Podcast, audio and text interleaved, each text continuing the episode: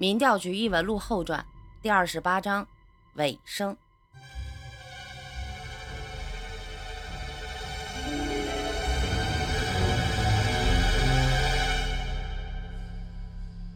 罗本失去了脑袋的身子还硬邦邦地杵在地上，不过这时候锁住胸口短剑的肌肉已经松弛开了。杨潇将短剑拔了出来之后，顺势将这具没有脑袋的身子推倒，随后他也一屁股坐到了地上。刚才罗本的那一下子本来也没有那么大的威力，只是为了让他放心，杨潇才自爆了自己。刚才那漫天的血雾真是伤了他的元气，不过要不是这样，怕也骗不过从大风大浪里面走过来的罗本身后的那个人。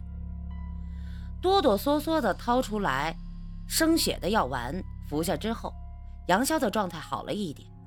他这次流的血太多，缓过来一口气之后，杨潇又掏出一颗药丸吞了下去之后，随后便闭目养神起来。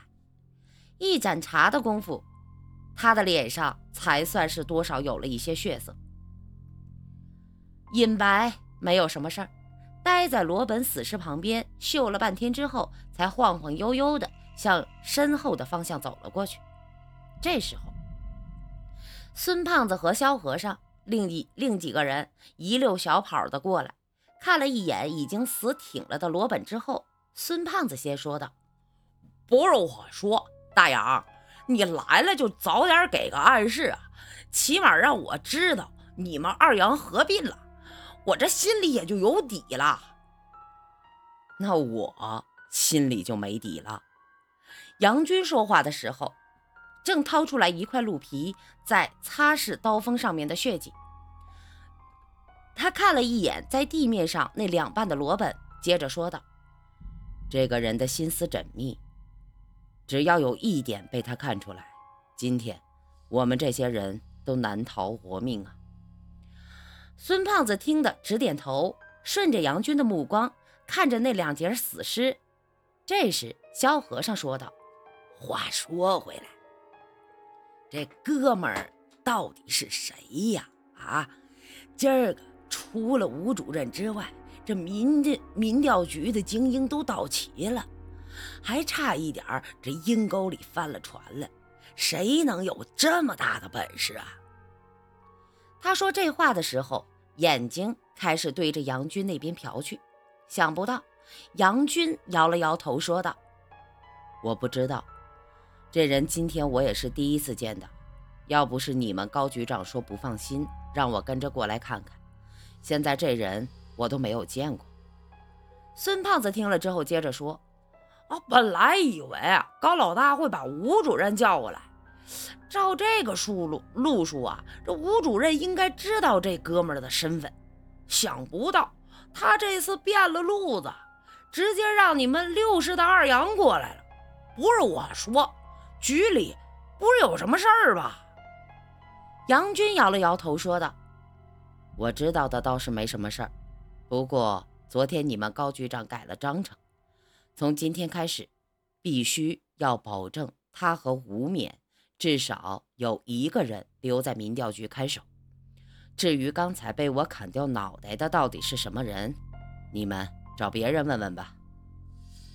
萧和尚听了之后，咂巴咂巴嘴，半开玩笑的说道：“杨军呐，你说，你一次都没见过这人，就把人家脑袋砍下来了。”这看来呀，还是要和你熟一点的好啊。这个人本身不算什么，不过在身体里面控制他的人就不得了了。杨军将擦拭完毕的窄刀、窄刃长刀收回到刀鞘之中，然后又连刀带鞘的放进了一个长条木匣之中。背好了木匣之后，他回身说道：“剩下的事情就交给你们了。”我有事儿要先走一步了。就在杨军说走没走的时候，孙胖子突然说道：“哎，大杨，你这家伙新配的吧？以前没见你使过。不是我说，你这刀还真漂亮啊！是古刀吧？他们都说呀，古代的宝刀都是分雌雄的。我看你这刀像雌的，你手里还有一把是吧？那匀给我怎么样？听到孙胖子赞刀，杨军笑了一下，拍了拍背后的木匣，说道：“样子是古刀，不过是我画的样子，给了材料，让人帮着打造出来的。绣春刀不分雌雄，只打造了一把出来，昨天刚刚取回来。想不到第一个刀下亡魂就是这样的人物。”说着，杨军顿了一下，再一次。看了地上的两截尸体，又看了一眼还在闭目养神的杨潇，最后说了一句：“今天的事情还不算完，你们最近一段时间要多加小心。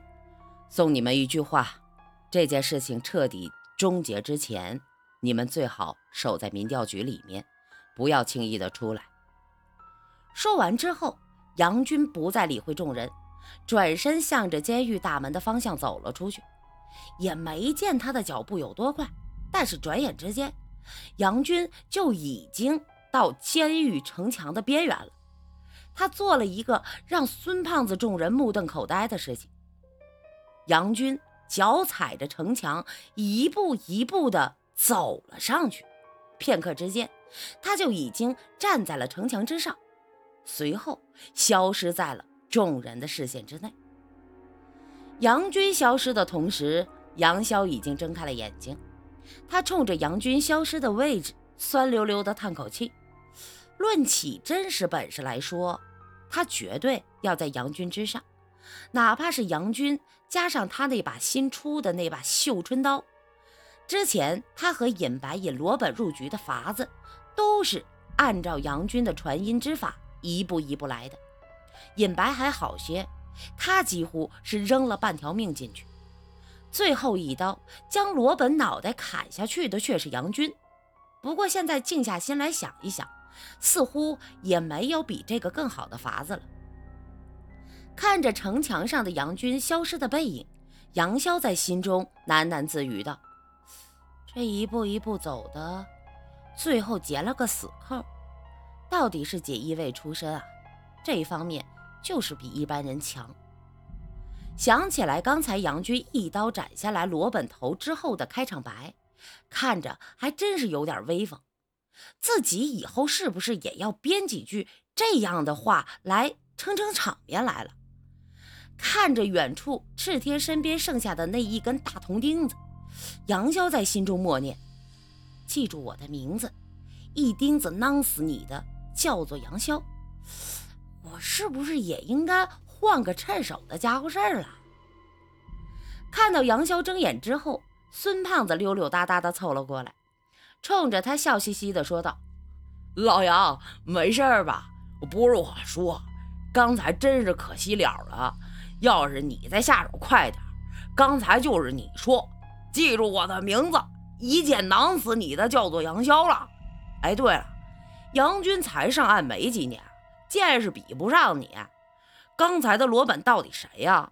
好像只有你和尹白知道，那尹白说不出来，这事儿可就靠你了啊！本来呀，杨潇就是一肚子的气，说不出来。现在这孙胖子过来，好死不死的说了这么一通。随后，孙胖子说的是无心，但是这几句话在杨潇耳朵里都是刺耳无比。好容易等到这口气缓上来之后。杨潇起身，用他那十五层大楼出现过的眼神瞪了孙胖子一眼，说道：“这人我也不认识，你爱找谁问找谁问去吧。”说着，杨潇挣扎着从地上爬了起来，也向着监狱门口的方向走了过去，说道：“这里的事情已经完了，你联系民调局里，让他们派过来接受吧，接手吧。至于地上的尸首……”你回去问问吴主任，他心情好的话就告诉你了。说话的时候，杨潇也走了几步，但是看到孙胖子没有跟在后面，便停下了脚步，看着孙胖子说：“你不会以为我会像杨军那样走出去吧？”孙胖子愣了一下，借口回答道：“我也没打算你会走城墙啊，不是我说，我我我我没打算看你顺着杨军那条路出去。老杨，什么地方能困住你呀？你血遁一下就出去了，你那一口血喷出来，这吴主任都找不着你呀。”杨潇又瞪了他一眼，有气无力地说：“你看我还有一滴多余的血能喷出来吗？我走正门可以吗？劳烦孙局长，您把门打开，我要出去。”孙胖子喝了口茶，算是把第一段事情给讲完了。这个时候，孙胖子和我的酒也醒得差不多了，我们俩正一杯一杯地喝着香茶。听他说到这里就没了下文，我开口问：“哎，大圣，后来呢？查到罗本背后的人是谁了吗？”孙胖子慢慢喝下一杯茶水之后说道：“后来啊，还是杨潇气消了之后说的。罗本背后的人也没胆子说，让我去问吴仁迪。那段时间啊，我太忙，没时间去问。后来呀，就那么过去了。辣子，你别那么看着我啊！啊，好吧。”我也没胆子去招惹老吴，这就实话了。孙胖子顿了一下，继续说道：“呃，那先给你说说罗本是怎么回事吧。开始啊，我还真以为他真的是为了报恩才救刘成的。后来还是杨潇，他给我点了几句，后来我才知道，感情啊，这个罗本本来就没安什么好心，他的阳寿啊。”跟整个刘成的家族都系在了一块儿，只要刘成这家伙还能活上一个人，那他就能把这个人的寿命啊给通化，变成自己的寿命，继续活下去。可惜呀，最后的时候他还是挑错了这个家族。他和刘成家族刚刚受命通话之后，刘成这一支就连续开始单传，到了刘成这一半，他的兄弟姐妹一个都没有。而且三十年都没联络，罗本这才开始有些懵了。找了他三十年，想不到最后会在监狱里边找着他。等到最后找着他的时候啊，还把自己的命给搭上了。孙胖子说完之后，刚刚拿起来一杯茶，还没等喝下去，就见包间的大门打开，酒店经理陪着笑脸走了进来。他看了一眼我和孙胖子。还有趴在桌子上的黄然之后走过来，冲我们笑了一下，但却是和孙胖子说道：“几位，真的不好意思，我们酒店……”他的话还没说完，就被孙胖子突然打断：“哦，我知道，酒店要打烊了是吧？明白。呃，这是要催我们结账走人了。”说着，摇摇晃晃的就要去叫醒黄然去结账。酒店经理有些尴尬的笑一下，说道。您别误会啊，真不是打烊催各位结账。我们酒店的早茶时间开始了，我过来问一下，各位有没有兴趣试试我们酒店的粤式早点？啥？早茶？现在几点了？孙胖子愣了一下，随随后马上反应过来，他不喜欢戴手表，正在满桌子找自己的手机来看时间。酒店经理看了一眼自己手上的手表，说道。刚刚七点四十，呃，早上七点四十。这时，孙胖子也从一堆螃蟹壳里面找到了他的手机，看了一眼上面显示的时间之后，孙胖子有点不相信的说道：“哎呦，还真的七点多了！不是我说，我怎么就觉得我坐俩小时呢？这顿饭就吃了一宿啊！哎呀，这都连上早饭了，我说我这腿怎么都麻了？”我起身走到窗台边，将厚重的窗帘拉开，露出来外面有些刺眼的阳光。昨晚孙胖子嫌外面霓虹灯太亮，才拉上窗帘的。想不到说了个故事的功夫，外面已经是斗转星移了。老黄，不是我说，起来了，咱们先把单买了。人家酒店还要接着做生意，买了单回家接着睡吧。你。孙胖子唠唠叨叨过去，让黄然起来买单的时候，就见黄胖子已经从桌子上面起来，一双眼睛闪着金光，哪里还有一点刚刚睡醒迷迷糊糊的样子？坐起来之后，黄然冲着孙胖子笑了一下，说道：“睡了一会儿，不过听你说的精彩，就没有忍心打断你的话。”说着，他向着经理招了招手，说道：“当我来买。”酒店经理一溜小跑的到了黄然身边，陪着笑脸说道：“您一共消费了两万八千五百八十三元，八十三元给您抹了，乘会两万八千五百元。”说着，双手将账单递了过去。黄然看也不看，直接掏出钱包，在里面找出来一张银行卡，放在账单上，说道：“刷三万，剩下的算小费。”说完之说完之后，也不理会千恩万谢的酒店经理，先给自己倒了一杯凉茶喝了下去。看着经理已经出门刷卡结账之后，对着正笑眯眯看向他的孙胖子，做出了一个和他一模一样的笑容，说道：“我说刘成怎么失踪了三十年没有消息啊？原来是被你们民调局控制起来了。”这话说的，我和孙胖子都是眼睛一亮。孙胖子说道：“哦，刘成失踪了三十年，你都知道啊？老黄，不是我说，这一块这两年多了，我一直连不上啊。后来那段日子，我们高老大一直忙着自己的事情，直到他走都没时间给我讲讲刘成的事情。啊，现在好了，终于能把这一段连上了。”黄然刚要说话的时候，正赶上酒店经理经理进来。他将银行卡还给了黄然，又千恩万谢地说了几句客气话。黄然冲着经理微微点了点头，随后对着孙胖子和我说道：“趴了一晚上，我是睡不着了。你们两位应该也没有休息的意思了。这样吧，我有个朋友在附近开了间茶楼，我们转一家喝茶去。我们中国人嘛，都是边喝边聊的嘛。现在还不到九点。”那间茶楼能开吗？我以为黄然的酒还没醒，便开口提醒他说道：“老黄，现在还不到八点呢，要不然我们再坐一会儿，等九点多再去。”黄然指着外面大堂有些嘈杂的声音说道：“不用，这里边太乱了，说话不方便。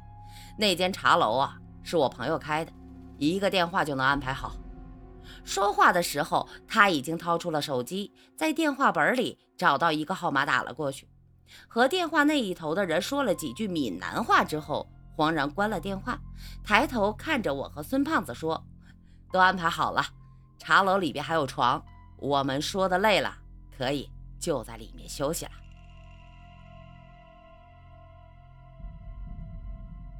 哎呦，那茶楼里边还有床呢！孙胖子对着黄然挤眉弄眼的笑了一下，说道：“老黄，你确定啊？你朋友开的，呃，是茶楼？”半个多小时之后，我们三个人来到了黄然朋友的茶楼。本来还以为黄然朋友开的是那种带麻将房的小茶室，等到了之后，被茶楼的规模吓了一跳。面前是一座古色古香的四合院，按照这个地界。这样的四合院没有个九位数，可下不来哟。四合院的门前挑着一面杏黄色的旗子，上面只有四个红色的大字：洞顶乌龙。